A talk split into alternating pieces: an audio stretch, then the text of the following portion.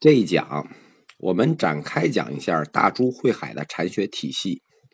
因为有的同学跟我讲，禅宗的理学体系太简单了，来回来去就是无念呀、无心呀、忘情啊，就是感觉完全没有理论体系。其实这是不对的。禅宗的这些看似简单的无念无心，它背后是有复杂的佛学理论做支撑的。只是我没有给大家展开讲，因为这个我们这个历史课本身听的同学就不多。如果再展开哲学部分讲呢，就彻底没人听了。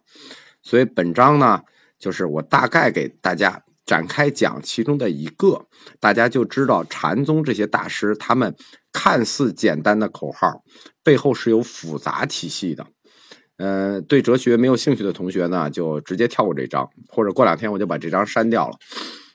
因为在我前面讲的这个地方，比如说在前面讲的唯识法相宗啊、三论宗啊，包括宗喀巴大师的，包括神会部分的，他们都是有非常复杂的学理部分的，我是不不敢展开讲，因为这个，呃，历史的这部分呢，有的同学已经说这个东西太多了。既然有的同学已经提到了说禅宗很简单，然后呢觉得没有意思，都是历史故事，还是想听学理部分的。那么你们不怕难呢，对吧？你们敢听呢，我就敢讲。所以我就挑一个最近的课展开给大家讲一下，就是我们说的大珠慧海的解脱论。我们展开讲一下他的解脱论。他的解脱论是八个字，叫“世来不受一切无心”。关于“世来不受一切无心”，这是他的立论。那他的方法是什么呢？叫“见无所见”。用白话说，见无所见，就是看见就当没看见。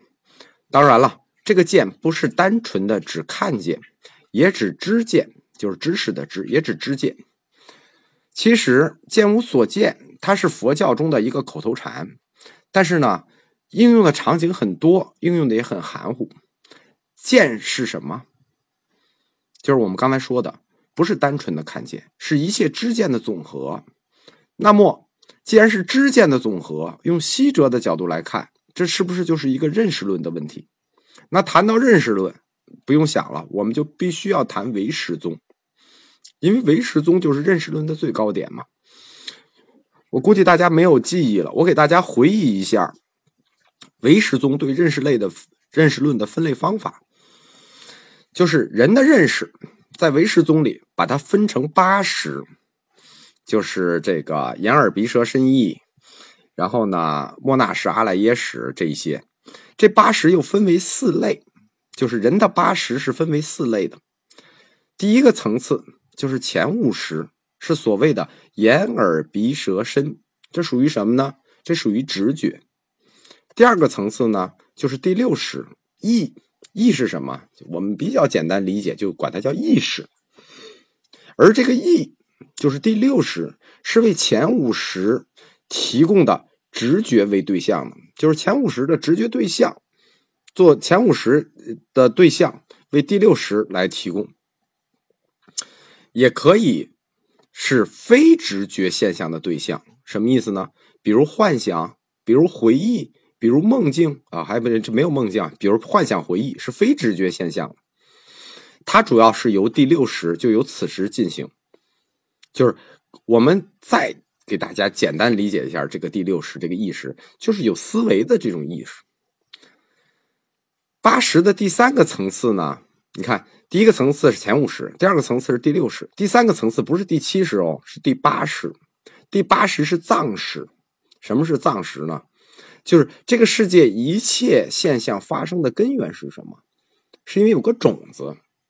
这个种子有发生功能，有记忆功能，也有学习功能。它可以积累新的经验和概念。这个种子在宗教学里，它就有起点的这种意思。而这个种子是什么呢？藏识，那就是阿赖耶识，是如来藏，是真如，都是指这个。关于阿赖耶识或者说藏识的理解和解释是最复杂的，大家可以普。可以大概的理解一下。曾经有一个同学给我讲说，有一位大师讲他是 DNA，不能这么讲，它不是 DNA，我们只能理解为它具有一个种子性质。第四个层次就是这四类的第四个层次，反而是第七识，就是第三个层次是第八识，第四个层次是第七识。这个第七是什么呢？叫莫那识。莫那识它不太好理解。这个第七识就是把第八识看作成为我的识，就是所谓的人我。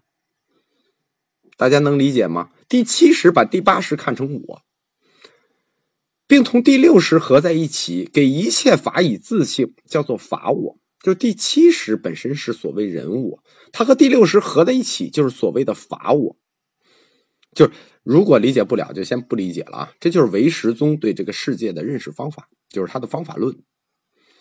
唯识宗认为啊，人们之所以能流于，就是之所以会流于生死，全在于有人法两执。什么？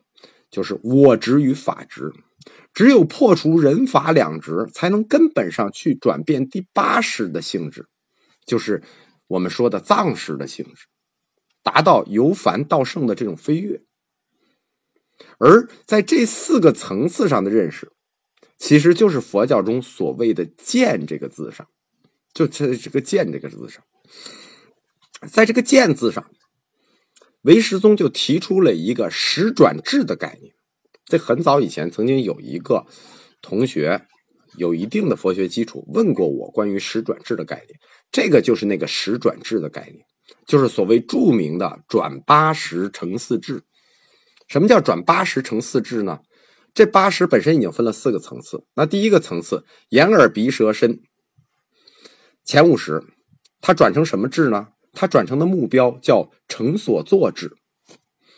那第二个层次，第六十意，意转化的目标是什么呢？它的目标是妙观察智。第三个。层次藏识，它的目标是什么呢？是大圆净智。而第七识就是心识，它的目标是什么呢？是平等性质。这就是这四个智。所谓转这八识，就要成为这四个智。所谓的识转智，就是把凡俗认识，就是凡俗认识，所谓识，转化成诸佛认识。就是把你的认识转化成佛的认识，佛的认识就是智，你的认识就是识。谈完了唯识宗这一套认识论和方法论之后，我们就说大珠慧海那所谓的“师来不受”这么简单的这一句话，它是在什么上提出来呢？它就是在唯识宗的这个理论基石上提出来的，在这个基石上去刻画解脱者的认识特性是什么呢？叫。第八识岿然不动，空无所有，明净圆满如镜面。就是说，第八识是空无所有，像镜面一样。它具有什么性质呢？具有应现一切的这种功用。而第七识就是我们说的这个平等性质，它的功用是什么呢？它的功用是对诸尘不起爱憎。诸尘是什么？就是一切的物象。爱憎是什么？它就代表一切情欲、一切欲望，他不回避诸尘，只是面对诸尘而不起爱憎。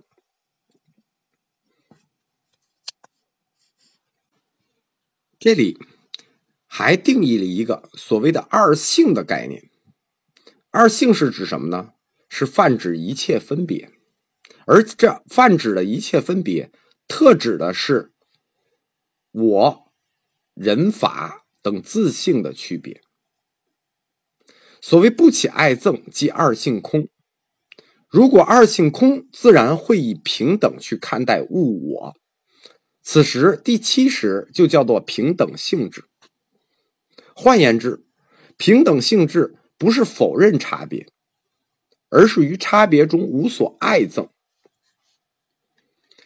我们说的第六识，就是最现实生活中，我们现实生活中的意识，就是我们这回倒着捋回来啊。刚才我们从一二三四捋回来，我们再从八呃六，就是倒着捋回来，八七六五捋回来。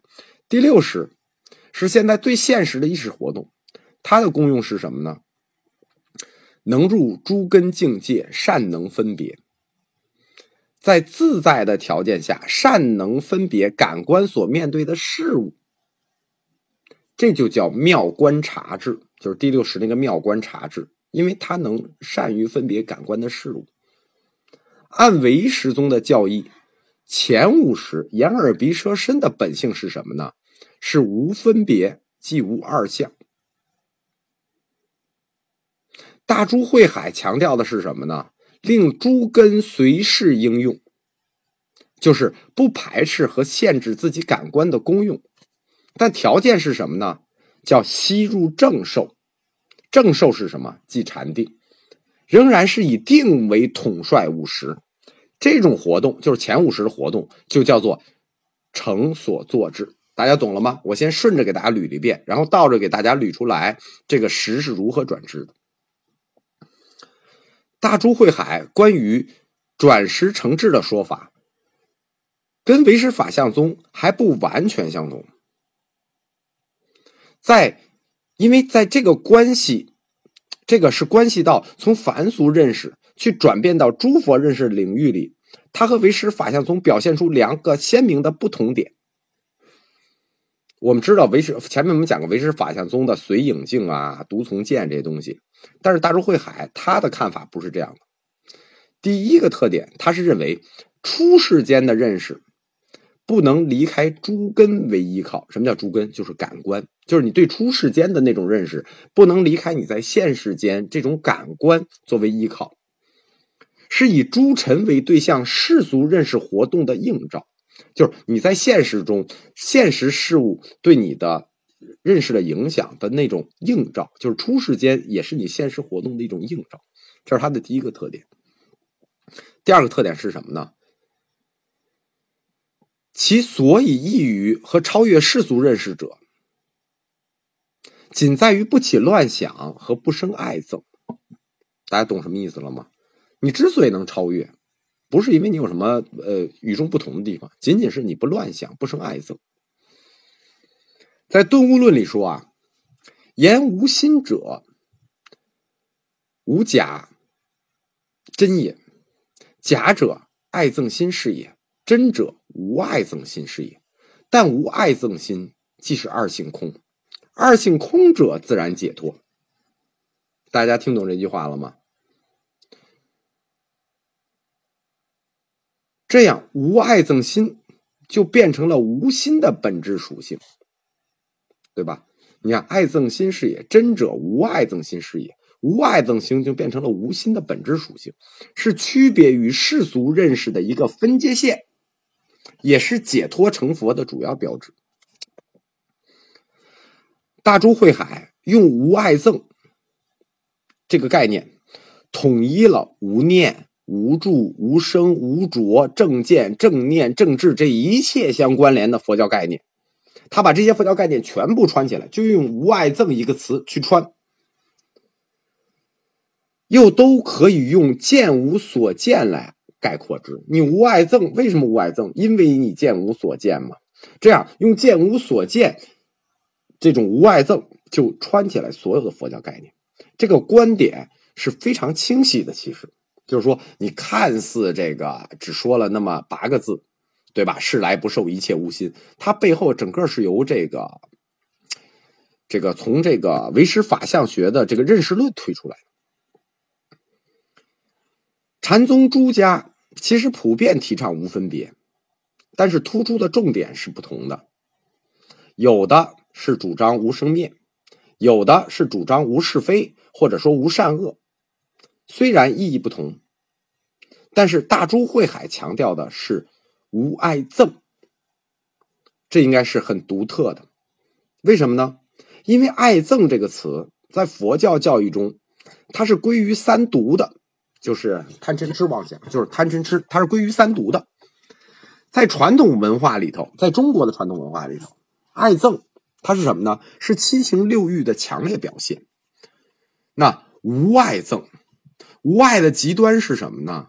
是无欲，这就被后世的道学家引申成为了存天理灭人欲。大家知道朱熹是哪儿来的了吧？是从大珠慧海的这套无爱憎引申到的极端，就是无爱的极端无欲。无欲就是要灭人欲，而无憎的正面表述是什么呢？就无无恨，那就是忍嘛。对吧？你之所以无憎，就是欺负你，你就忍了就完了。忍是我们禅宗赖以生存下去的首要品格嘛，对吧？刘祖慧能曾说过嘛：“忍为教首，或者说忍辱为第一道。”这禅宗最开始就提倡。其实，在洪州禅里头，无爱憎，他更侧重于要求是情感上的淡漠。可以说，大珠慧海的思想，它是受到宝堂系，或者说受到宝堂系传出来的神会语录的多方面影响。重要的一个概念是定慧等的概念，阐发的是什么呢？是无受和无心的含义。他说：“对一切善恶悉能分别，是什么呢？是慧，是智慧，让你能区分一切善善恶。与所分别之处不起爱憎，是定义为定慧等用也。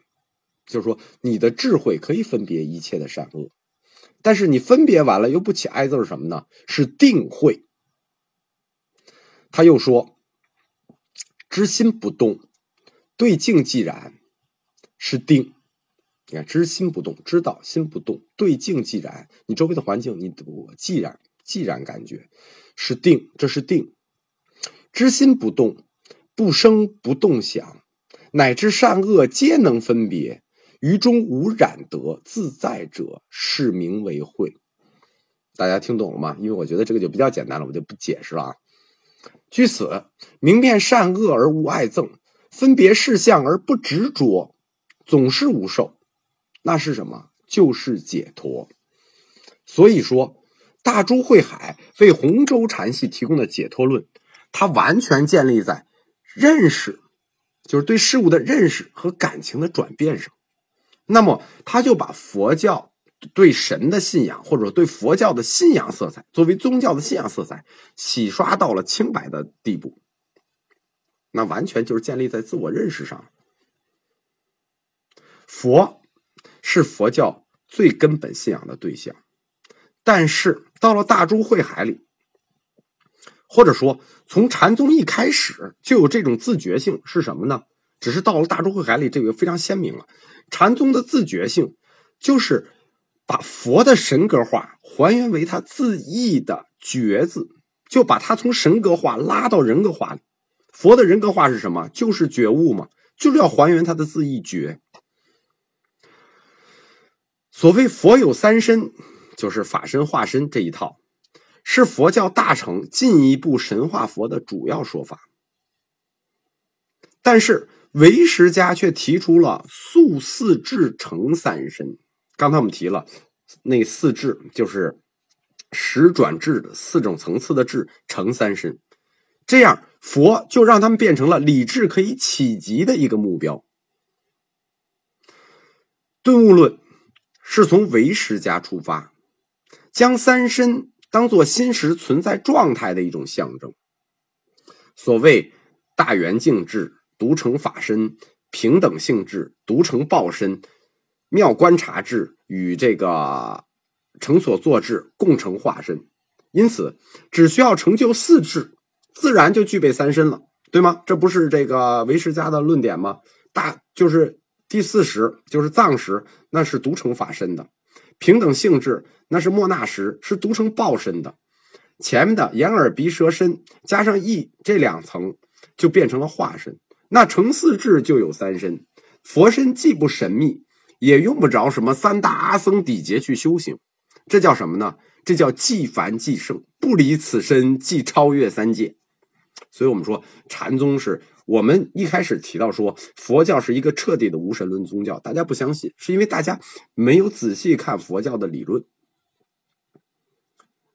那用何形象去规定心呢？大珠慧海之命名这个心为什么？为本身。本身者，即佛身也。这样的本心或佛身，概而言之是什么呢？就是体的概念。那佛之三身，则是其体之用，或者说以清净为体，以智为用。大家看到没有？中国的这套体用就全部融进来了。三身只是起至用时的一种分别，体性则一。按照这一个主张，他坚持并且重新解释了神会的关于无情无性的一种说法。大珠慧海，他给法身法身下了一个定义，叫心即法身，未能生万法故，号法界之身。这是什么意思呢？就把法界法性看作了表达心的特定功能的这么一种概念，就是能生万物的这种概念，这是有很大独创性的。他的这种引用目标是什么呢？他的引用目标是向无情有佛性去滑动。大家知道啊，到他的师弟那儿，就是就是向无情有佛性靠的就很近了。无情有佛性会引出一个重要的观念是什么？是泛神论和万物有灵论，这是牛头宗的那个论调。而大珠慧海发展的无情无性之说。则是突出了人的地位，他还不是牛头的那种无情无性的概念。不止无情与人不同，那么蝼蚁这些众生也不能与人并列。这种思潮在道一禅中时有体现。大珠和神会一样，他非常关注人在这个宗教中的位置。而且，他也用中国传统的体用这套哲学范畴去统摄自己的全部理论和实践。他解释说，禅者的根本宗旨在于什么呢？在于见性、见道。名言可以作为通达此道的工具，就是说，我们讲经啊，这类名言啊，这些名词件可以成为工具，但目的在于去契合你见到的这种实践的行为。就是你所谓的名言，都是要配合你的行动。所以，大珠慧海他提出，就给魏晋时期非常流行的一句话，叫“得意忘言”。后面他加了一句，叫做“悟理而一教”，你悟了理就可以了。强调会见之本性，将全面贯彻，就是说，他要把禅的精神全面贯彻到日常生活中去。叫做不随外境的基础上，行走坐卧皆是性用，处处皆与道相应。这个就构成了整个江西禅的禅风。简而言之是什么呢？就是不拘实地的，随时随地的随机运用，就一切那个言而，就是一切你的行为举动、表情举止啊，在一瞬间、一念之间，皆可以示道。皆可以悟道，就可以表示道；皆可以悟道，皆能引起发悟。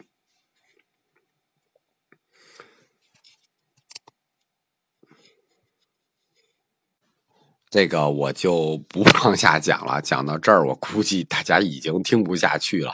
反正这章我先放上去，让有的喜欢听理论的同学听一下吧。过两天我就把它删了，对吧？就是，呃，我贴这章的目的就是告诉大家呢。整个禅宗所有的宗师，虽然给我们总结出来的 slogan 或者给我们总结出来的标语很简单，其实它背后都是有整套的佛学基础去支撑的，不是单纯的就提出来一个什么事无所受或者即心即佛，它后面都有很复杂的哲学观念。因为我们这个讲座是佛教通识的讲座，所以我们就不在这里展开哲学的命题。以后有机会，我会给大家把佛教哲学的命题都展开，做一期关于大乘精神的哲学讲座。所以，我们这章里就关于到哲学的问题，我们就全一般以大家能理解的范畴给大家讲一下。